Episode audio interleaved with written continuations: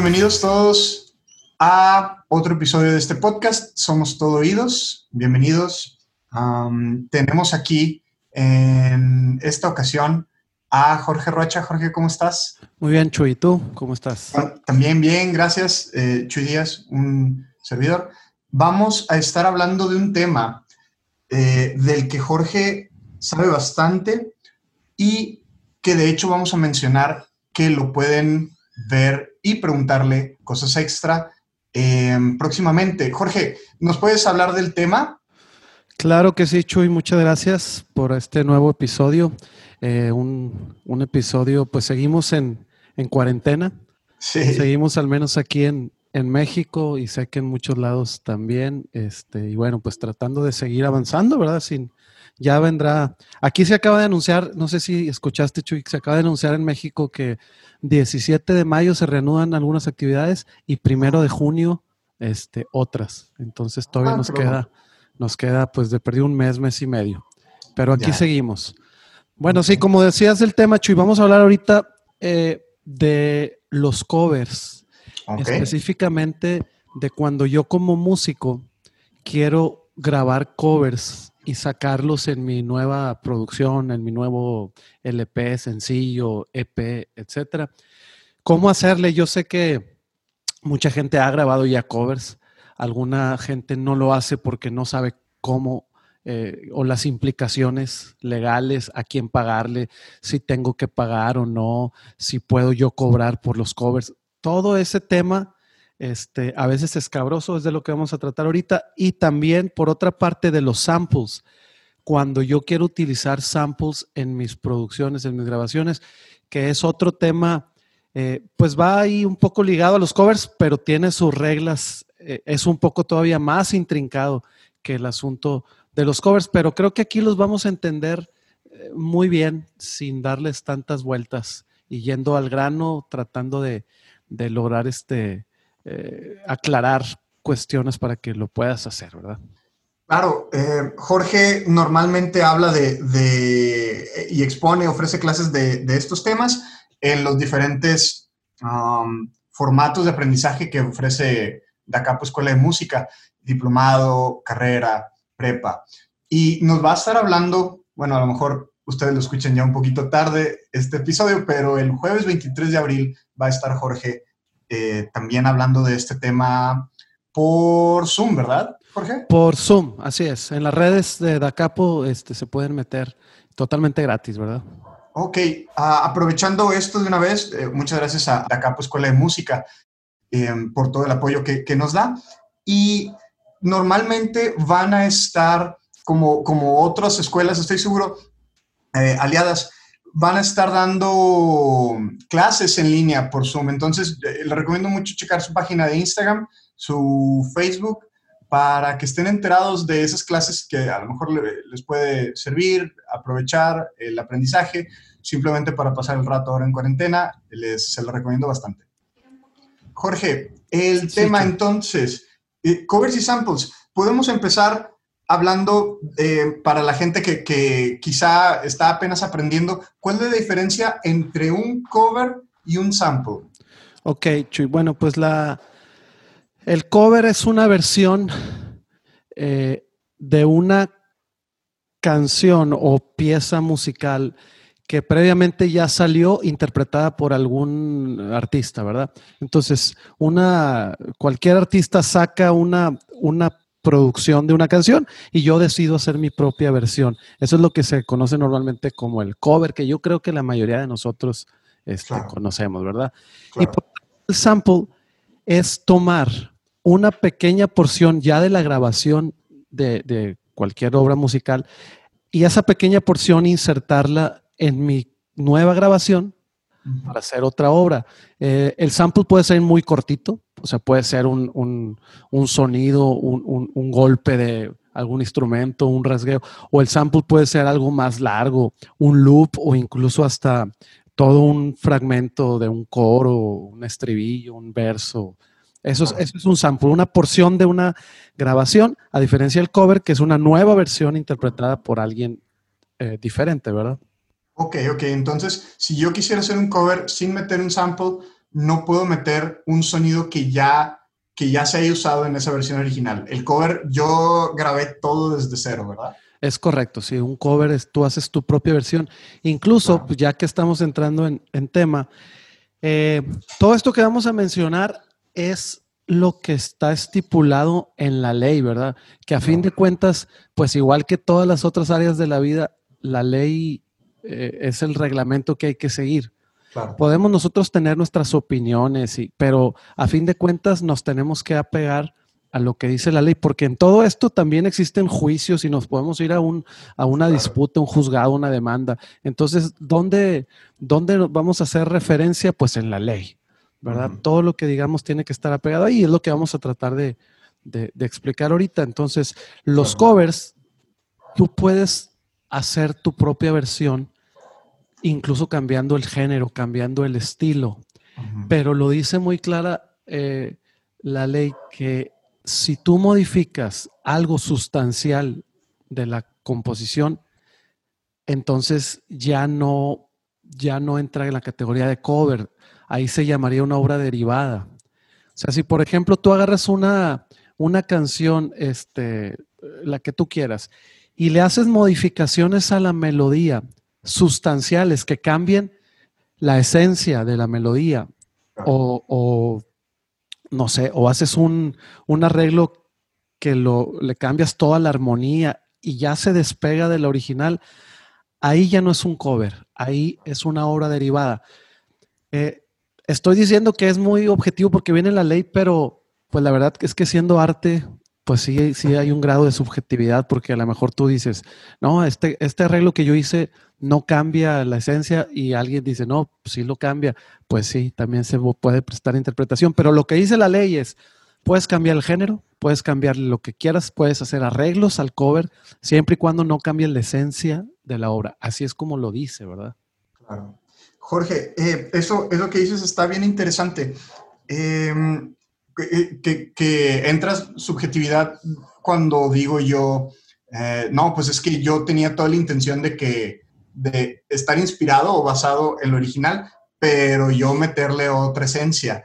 Ah, suena como que suena como a que ocupas o necesitas saber un poquito de teoría musical, ¿no? De, preferencia, estar tantito educado en eso para no meterte en, en, tanta bronca. Sí, por supuesto, por supuesto. De ahí lo que hemos tratado de mencionar en estos podcasts, en estos episodios, que pues tú no contratarías a un arquitecto para que hiciera tu casa que lo haya aprendido así como, pues ahí más o menos dándole, ¿verdad? O haciéndolo por su cuenta. Pues tú vas a contratar a un arquitecto preparado.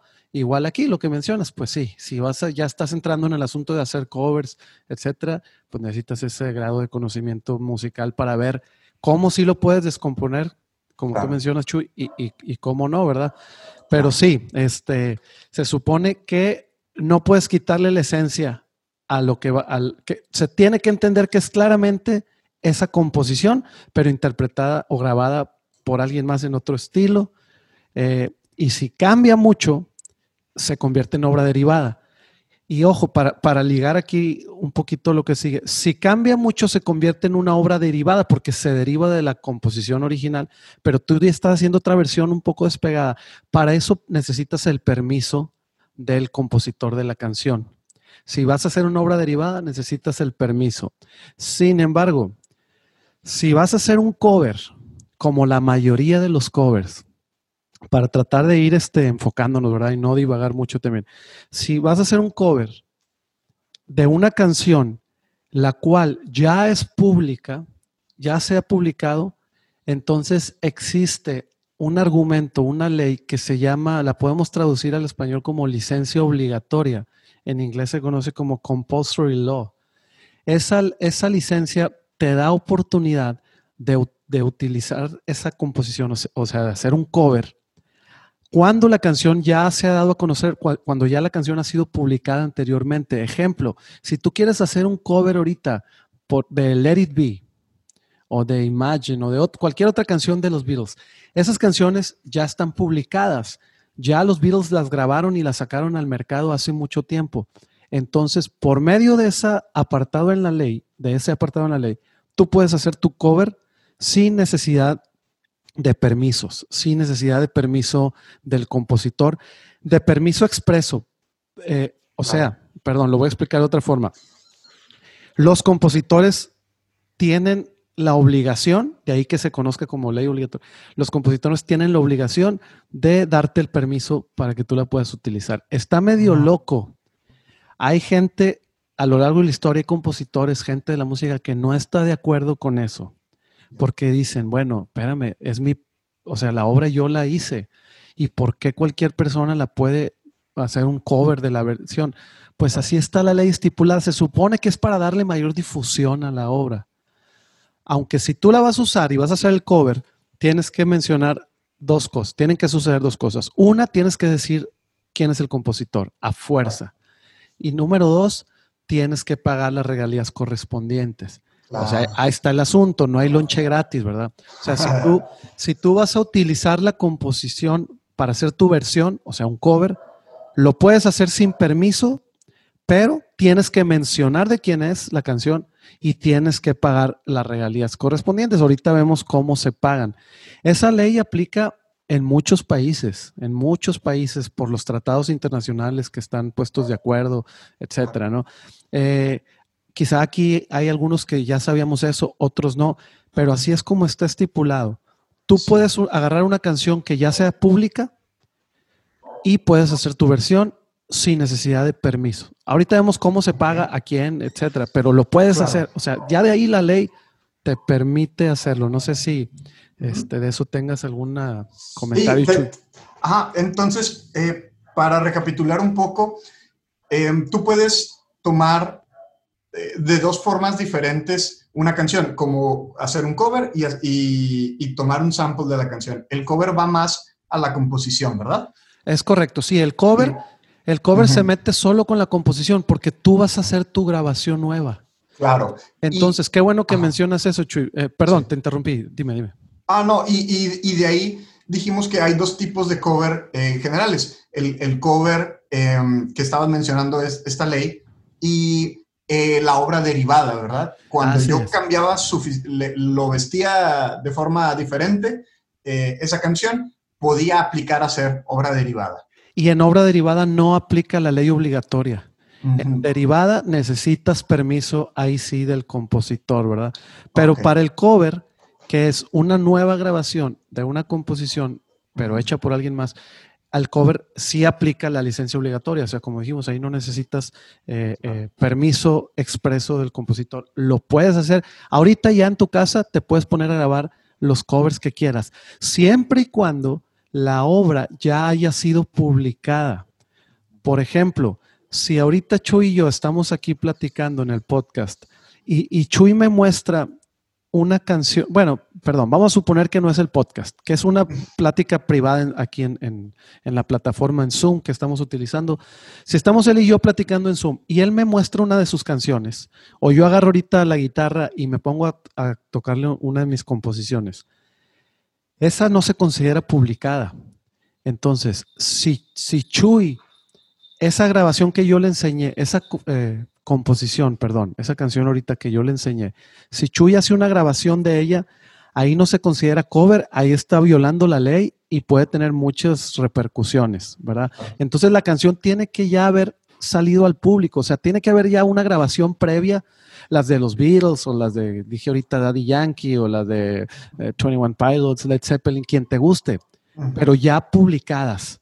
Ya, o sea, no, no necesariamente famosas, no, no es que las canciones tengan que ser famosas, pero ya que haya salido la versión previa, ahí luego ya puedes hacer el cover. Pero si no está publicada, ni se te ocurra porque te metes en una bronca ahí sí de ley.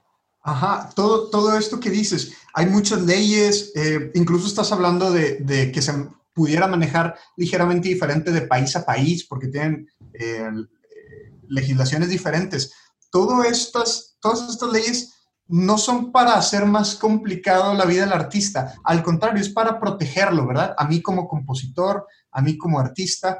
¿Puedes hablar un poquito de, de, la importancia que tiene em, que un compositor, estamos enfocándonos mucho en, en, eso. Obviamente, todas las personas que trabajan en la industria musical, pues la materia prima es la canción, ¿no? pero puedes hablarnos un poquito de, de, lo importante o el peso que tiene saber sobre, sobre, sobre todas estas leyes que protegen al compositor, que, que, que yo como compositor sepa, oye, pues las tengo que registrar, tengo que cobrar mis regalías. ¿Nos hablas un poquito de eso, Jorge? Sí, claro, Chuy. Es, es un tema muy extenso, eh, pero podemos partir que como estamos hablando de propiedad intelectual, el asunto se, se pone un poquito, como lo dices, complicado. O sea, es, es, es una... Yo hago mi canción y es ya de mi propiedad se llama así, propiedad intelectual, pero es algo intangible, no se puede tocar, o sea, la canción ahí está, pero no la puedo tocar. Si yo ahorita me pongo a construir un, este, no sé, cualquier, me agarro madera y pongo a hacerme ahí un, algún objeto, un banco, un banco de madera, ahí está el objeto, yo te lo puedo vender y, te hago un recibo, una factura y, te, me das dinero, te vendo el banco y tú te quedas con el banco. Tú lo puedes volver a vender, etcétera. Pero aquí hablando de propiedad intelectual, es algo que no se puede tocar. Y como se crea todo con la mente, imagínate legislar, legislar los asuntos de la mente, eso e, e, es, complejo. Ahora, que, que, sea complejo no quiere decir que no se hace, se tiene que hacer. ¿Verdad? Pero por eso entramos en todos estos asuntos de a quién le corresponde, quién lo hizo, quién lo creó, quién lo registró, etcétera, ¿verdad? Sí, suena, sí, sí, perdón. No, pues sí, pero, pero los que, los, las personas que se interesan o nos interesamos por eso, pues te terminas beneficiando eh, de tu propiedad, a fin de cuentas es, nuestra propiedad. Los, los eh, carpinteros hacen bancos de madera y los venden. Nosotros hacemos música y aquí no sería el mejor, la mejor palabra decir la vendemos, pero damos licencias para que se use, ¿verdad? Como el caso, ¿verdad? Se monetiza, que todos estamos en eso y eh, en todos los tiempos y en esta época que, que pues las cosas están difíciles, pues qué mejor que monetizar nuestro dinero, ¿no?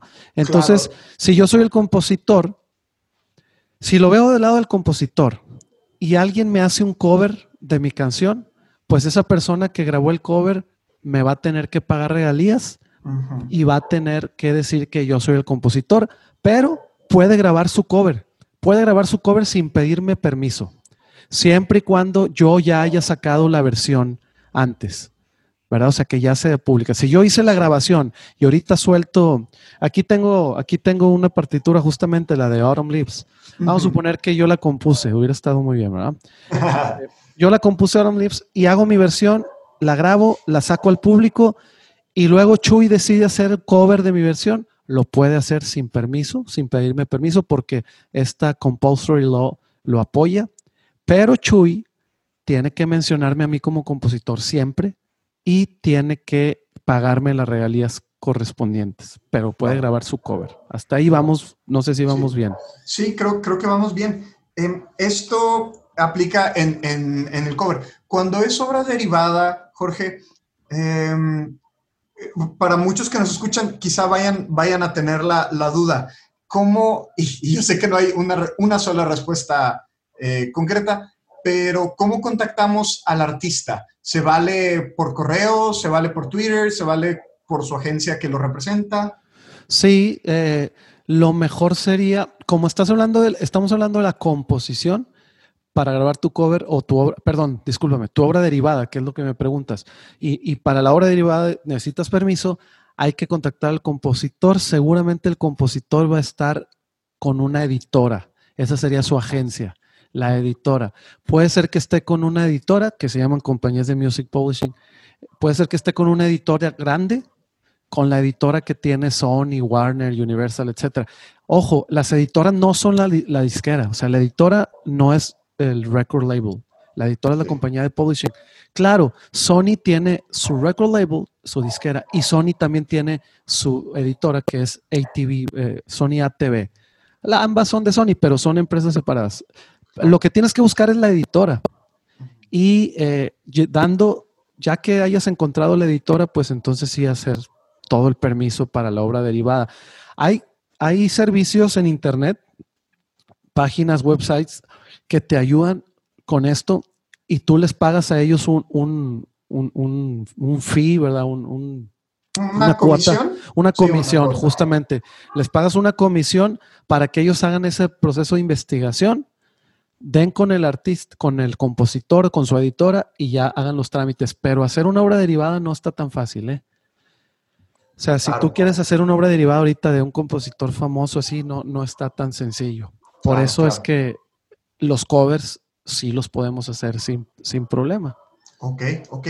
Y eh, bueno, todo, todo este tema se pone mucho más profundo con, con las editoras, con los aspectos legales, pero vamos, vamos a, seguir aquí aterrizados a que nos enseñes y nos, nos, sigas hablando de cómo, cómo yo puedo tomar la, la obra de, de, otra persona y, y, hacer mi versión o derivar, derivar un poco de ahí y sacar algo. Ah, vamos, podemos hablar ahora de samples, Jorge.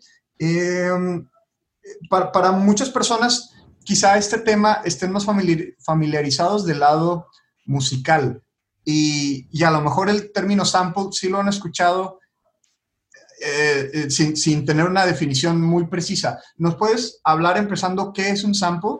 Claro, Chuy, como dijimos ahorita al empezar este podcast, eh, el sample es una porción de una, de una porción de la grabación que tú quieras, ¿no? Entonces, con esa pequeña porción que puede ser de unos segundos, milisegundos o un fragmento más largo, la idea es tomarla, la, insertas en algún este, DAW, en, Pro Tools, en Logic, en, donde quieras, en Ableton, y la cortas y la vas a insertar en tu producción musical.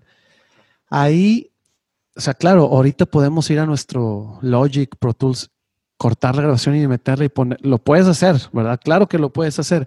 Sin embargo, para hacerlo de forma legal y poder después distribuir esa nueva producción tuya donde incluye el sample, es eh, complejo porque eh, necesitas dos permisos.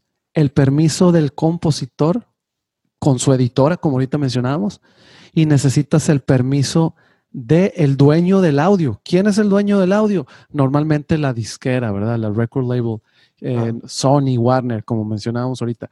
Entonces necesitas que Warner, por ejemplo, si quieres ampliar algo de Shakira y meter ahí los gritos esos que se avienta Shakira en tu canción, eh, pues necesitas el permiso del compositor, que seguramente es Shakira, porque sé que creo que ella compone.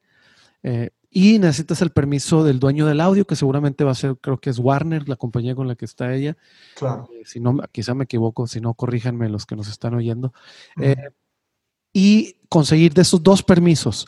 Ahora, si tú tratas de contactar directamente a Warner o la compañía con la que está Shakira, teniendo la suerte de que te respondan, vamos a suponer que tuviste suerte y te respondieron, hay que llegar a un acuerdo monetario de cuánto va a ser el pago por el uso de ese sample. Y normalmente te piden dos pagos. Uno de entrada, como un, este, un enganche. Ese enganche es por eh, el, uso, por la, el uso de esa propiedad que no te pertenece y insertarla en tu música. Ese, ese enganche, down payment, pago inicial, adelanto, etcétera. Y un segundo pago que va a ser de las regalías que genere tu canción ya que se esté escuchando, tú vas a tener que darle, puede ser un 10, 20, 30, 40, un 50% o a veces puede llegar hasta un 100% de las regalías para el artista que es el dueño del sample. O sea, pero ¿cómo yo, si es mi producción, cómo voy a pagar el 100% de las regalías? Pues es que estás usando un sample que no te pertenece. Ahí se entra una negociación. Antes de entrar al podcast, eh, ahorita platicaba tantito con Chuy y eh, le, decía que normalmente cuando se hacen ese uso de samples, que ahorita está, ahorita lo oímos por todos lados, ¿no? En el reggaetón lo escuchamos por todos lados. Normalmente se, da entre artistas de la misma compañía, porque si ambos artistas pertenecen a Sony, pues Sony es el dueño de ambos masters, de las dos grabaciones, y Sony puede entre artistas de Sony dar el permiso para que se samplen. No sé si me explique. O sea, ahí es más sencillo. Por eso hoy es tanto reggaetón sampleado. Pues sí, porque son obras que le pertenecen a la propia disquera. Claro, es, una facilidad, eh, ahora sí legal, ¿no? Como cuando uno compone con una guitarra porque se me facilita porque la tengo ahí, ¿Por qué no compongo con un arpa? Pues porque no, no tengo dinero para un arpa, tengo dinero para una guitarra, pues es una facilidad económica y, ahora eh, esta facilidad legal pues, pues, les permite o les abre puertas creativas a los artistas. Quiero, pensarlo yo con el vaso medio lleno y, ver, verlo como una oportunidad, ¿no? Ah, obviamente de lo que nos estás hablando pues hay, hay mucha, mucha complejidad. Aquí nos estás explicando cosas bastante útiles para entender lo básico, pero, pero bueno, creo que, que eh, para mí, eh, más, que, más que un problema, es, es como una, una puerta que me abre más, más posibilidades de, creativas. Claro, de hecho ahorita sobre eso que comentas, Chuy, hay, vi hace poquito una TED Talk, no me acuerdo, ah, fue, eh, si no me equivoco, fue, ¿cómo se llama el compositor de Uptown Funk?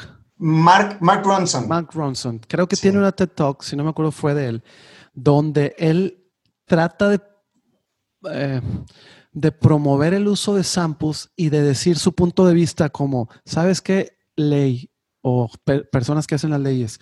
Esto está muy estricto. Dejemos que el sample se use un poco más y, facilitemos las cosas. Eh, esa es como la opinión que él da. Eh, y se pone a hacer ejemplos ahí en la, en la plática de, usando samples de otra gente y los mete y, los hace. Y él dice, así debería ser cualquiera que los pudiera utilizar. Bueno, pues es su opinión, ¿verdad? Claro. No, no sé si así debería ser o no, probablemente sí, pero la ley lo que marca es que necesitas el permiso del dueño del audio y del dueño de la composición, ¿verdad? regresando un poquito, nada más para, porque si no se me olvida, me, pega el Alzheimer, Chuy. en lo de los covers, eh, ya dijimos que los puedes grabar.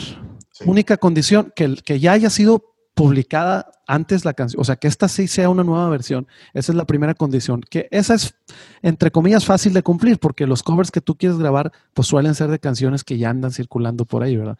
Esa es la primera. Segunda condición, tienes que decir de quién es la composición. O sea, tú no puedes decir, yo la hice. Eh, no, no, tienes que mencionar quién es el compositor. Y número tres, tienes que pagar regalías por el uso del cover. En ese punto ahorita me quería devolver un poquito en el de pagar regalías. Ok, ¿cómo? ¿Cuánto pago? ¿A quién? ¿En dónde? Eso, fíjense, eh, aquí hay eh, varios caminos a seguir.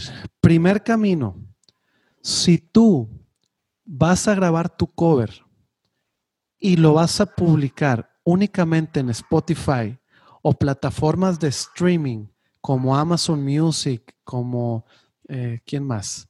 Este, estas de, todas las que son de streaming que le llaman interactivo, ¿verdad? Donde tú escoges la canción que va apareciendo. Sobre Deezer. todo Deezer, este, Tidal. Tidal, exactamente. Tuve un bloqueo ahí de las otras. Eh, hablando de, este tipo de plataformas como Spotify, en este caso, el compositor de la canción original de la que tú hiciste el cover tiene que recibir sus regalías.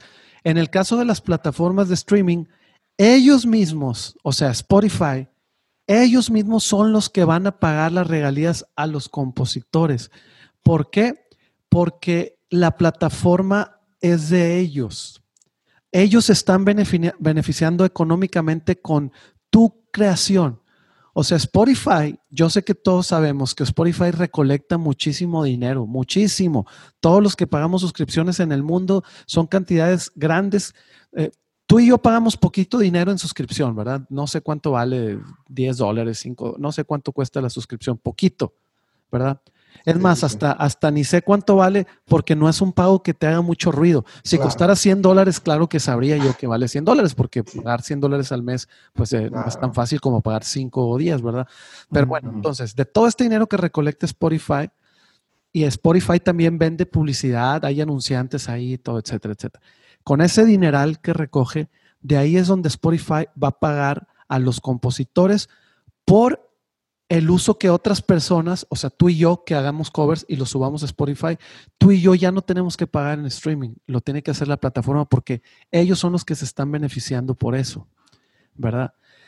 Sí, o sea, aquí en resumen, si tú quieres hacer hoy un cover de Let It Be, como dijimos, y subirlo a Spotify, haz tu cover, pon ahí en las notas del cover que el compositor es eh, John Lennon, súbelo a Spotify y listo y no tienes que pagar absolutamente nada. eh, tienes que mencionar quién, ya dijimos quién es el compositor, ¿verdad? Pero lo puedes hacer, tu versión, y ahí está circulando en Spotify sin problema. Ahora, si lo que quieres hacer son copias físicas, CDs, viniles, cassettes, etcétera, donde venga el cover, ahí sí necesitas pagar licencias porque ahí no hay una plata, ahí no hay un Spotify que se esté beneficiando. Ahí el único que te estás beneficiando de vender los CDs eres tú. No sé si me explique. O sea, ahí no hay un intermediario como la plataforma. Ahí eres tú mismo el que hace los CDs, el que los vas a vender. Todo el dinero de la venta del CD va a ser para ti. Bueno, de ahí hay que pagar las regalías al compositor por ese cover. ¿Cómo las puedes pagar? Existen también compañías en Internet que te ayudan a eso. Una de ellas se llama Easy, así de fácil, Easy Song Licensing. EasySongLicensing.com. Ahí nada más eh, les dices, quiero hacer mil CDs. Incluso traen una calculadora en el sitio donde puedes meter tus números y te sale ahí un aproximado para... Les dices, quiero hacer mil CDs, los voy a vender, dame la licencia. Entonces ellos te cobran como 15 dólares por su servicio, más las regalías y aprox por hacer mil CDs más o menos te va a estar costando unos 150, 200 dólares en regalías. ¿A quién le van a llegar esas regalías? Al artista, al compositor, Entonces son dos formas. Si vas a estar en streaming, Spotify así, no necesitas pagar nada porque Spotify paga a los, a los compositores. Si vas a sacar copias por tu cuenta, si necesitas al menos usar un servicio como Easy Song Licensing, que ellos hagan el trámite, pagas unos 200 dólares por mil copias y ya las puedes vender con el cover incluido, ya estás haciendo todo de forma legal. O esto aplica si las copias son digitales, o sea, si vas a vender copias en iTunes, pero de esas que son copias de download, que bajas, que descargas, eso se considera una copia digital y también tienes que pagar en un servicio como Easy Song Licensing por esas licencias. Pero eso es, eso es el asunto de los covers. Lo puedes hacer siempre y cuando sea público, menciones al compositor y pagues si es que vas a sacar copias a la venta o no pagues si vas a estar en streaming eh, y, ahí va a pagar la plataforma, ¿verdad? Claro. Jorge, eh, comentabas de em, en la parte de los samples que le, tenías que pedir permiso al dueño de la grabación. Y me imagino eh, las personas nuevas o, más o menos nuevas con, estos temas, pues están dando cuenta que ser el compositor es eh, una parte muy importante de, de, sacar una canción. Ahora, eh, me han preguntado a mí muchos alumnos, eh, ¿quién es el dueño de una grabación cuando, yo voy a grabar y todo esto de las disqueras? Eh, yo lo que entiendo, y, corrígeme si, si, estoy mal o, si quieres extender un poquito la explicación, yo lo que entiendo es que el dueño de una grabación es el que puso la lana, ¿verdad? Es el que puso la lana para grabar. Muy importante punto el que tocas, Chuy. de entrada, así como siendo muy, muy, muy pragmáticos, muy prácticos, sí, de entrada sí, pero como es propiedad intelectual, otra vez, entran complicaciones.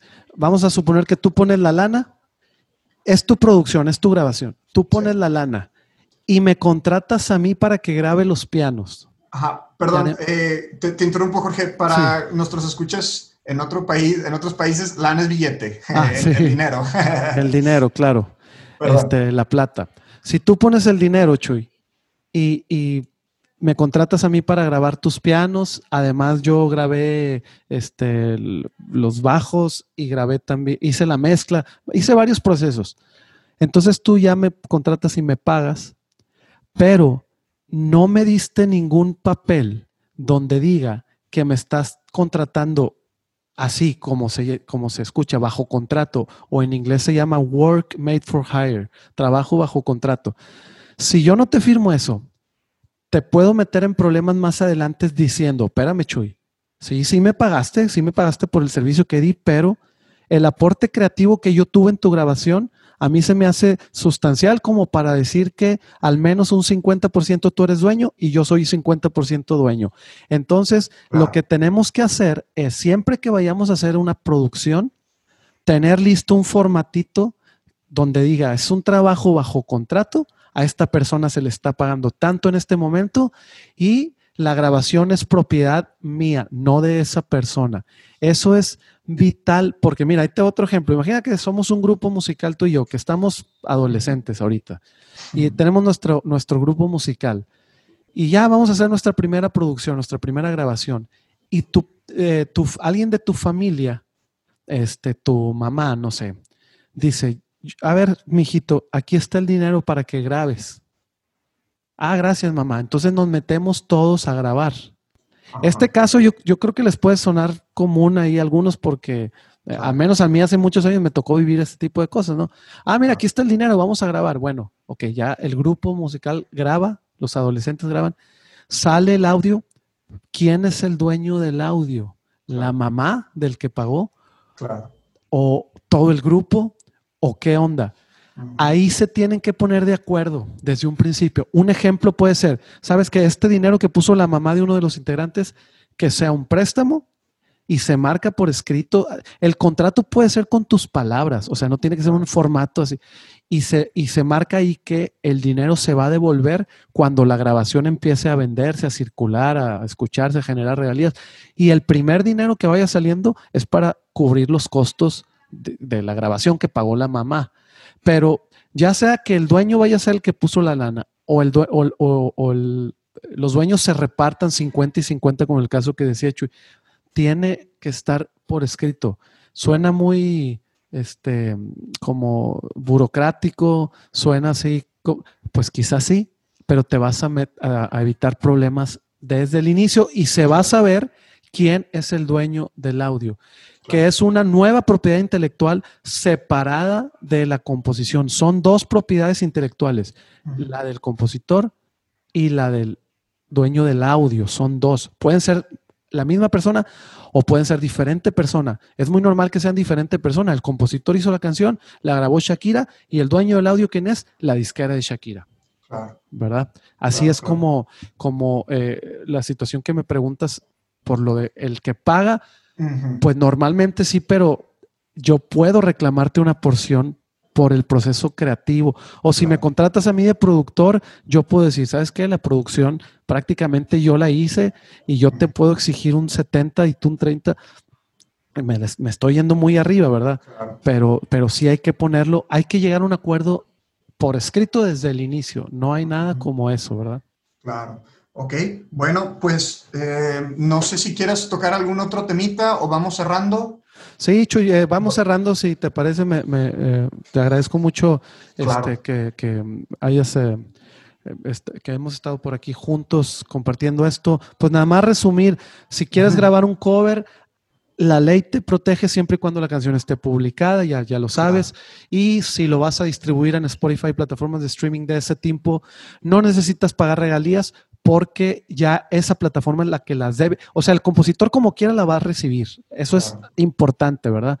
Pero la plataforma es quien las va a pagar. Ojo, si las vas a poner en YouTube, como YouTube es video, la ley Compulsory Law no aplica en videos. Se me pasaba a decir ese punto. Si la vas a subir a YouTube, tu cover no aplica en videos esta Compulsory Law. Es únicamente para audio en streaming. Audio en streaming es cuando la plataforma paga. En YouTube no aplica. Ahí en YouTube, si quieren, en otro podcast hablamos a ver qué onda, ¿verdad? Claro, claro. Pero si vas a hacer copias por tu cuenta, como CDs, viniles o copias descargables en iTunes, ahí sí necesitas contratar una compañía tipo Easy Song Licensing, que en cinco minutos eh, haces el formato, en dos días, creo que te dan dos días para que te llegue la licencia. Entonces, este, ahí lo puedes hacer de esa forma, ¿verdad? Pero algo práctico sería ponerlas en Spotify, hacer tus covers, mencionar al compositor y ya te quitas de problemas de, pagar dando el crédito al compositor original. Y en samples necesitas el permiso del el compositor y de la disquera. O si es un músico independiente, a lo mejor es el mismo dueño del audio. Quizá el músico independiente será más fácil contactarlo para ese uso, pero necesitas dos. Autorización de los dos. Si uno no quiere, pues prácticamente eh, pues no se puede, ¿verdad? Necesitas llegar a ese acuerdo. Y también existen servicios que te ayudan a buscar los samples. Ese concepto se llama eh, clearing de limpieza, limpiar, clear samples. ¿Verdad? O clearance, sample clearance. Así lo puedes buscar en internet y sí hay compañías. Esas están más escondidas. Esas no es tan fácil. Son agencias normalmente, agencias de abogados especializados en la industria, algunos establecidos en Nashville, otros en Londres, si hay algunos aquí en Ciudad de México. Sí puedes encontrar, pero no es tan fácil. O sea, quisiera yo decirles que es más fácil, pero el, el asunto de los samples es más complicado. ¿Cuándo es fácil? Como dijimos, cuando es entre mismas artistas de una misma disquera, ¿verdad? O si somos independientes, si yo le digo, Chuy, usa mis samples, pues ya los usa. Le hago yo a Chuy un, escrito sencillo donde le doy autorización, Chuy usa mis samples, sube sus grabaciones y todos felices, ¿verdad? Claro. Sí, esto es, esto es la, el camino legal para, y, correcto eh, dentro de la legalidad para, para todo esto sí, perdón, te, voy a interrumpir. Qué bueno que mencionas eso. Ya sé que ya nos estamos yendo. No, no. Sí, otra forma de hacerlo es a la brava, o sea, a lo ilegal, donde yo subo el sample, yo eh, uso el sample, suelto mi grabación y la, la suelto al público, vámonos. Entonces, si mi grabación se hace famosa, puede llegar un momento en que el dueño del audio y de la composición se den cuenta. Y a lo mejor pueden hacer esto, a lo mejor pueden dejarla ir, o sea, ah, sí, ya está. Pero ellos van a dejar que la canción se haga más famosa para que cuando sea más famosa, ahora sí me van a contactar. ¿Cómo estás, Jorge? Bien. Oye, hace tres años salió esta canción, pues te digo que el sample es mío y la composición es de tal persona. Entonces, ¿cómo nos arreglamos? Y me pueden pedir una cantidad de dinero grande. O sea, ahí estaríamos tratando de llegar a un acuerdo. Y si yo les digo, no, pues no tengo ese dinero. Ah, bueno, está bien. Entonces me demandan y me van a pedir el triple del dinero. Y pero sí son cosas que suceden. O sea, lo dejan ir. Ándale, hay que se vaya. Pero ya cuando genere, entonces te contactan. A ver, ya me di cuenta, me estaba haciendo menso, pero me debes 200 mil dólares, me debes 500 mil pesos, no sé, eso sucede, ¿verdad? Claro, es un riesgo. Es un riesgo, claro, claro. Claro. Bueno, eh, Jorge, muchas gracias otra vez por haber estado con nosotros. Eh, sabes que tienes la invitación eh, súper abierta cuando, cuando, quieras estar y puedas estar compartiéndonos de los temas que, que sabes bastante. les agradecemos a todos. Mi nombre fue Chuy Díaz, es Chuy Díaz, todavía no, todavía no es, todavía lo es. estuve con Jorge Rocha, somos todo oídos y pues muchas gracias por escucharnos nuevamente. Que se gracias, Chuy. Hasta la próxima. Gracias, hasta la próxima.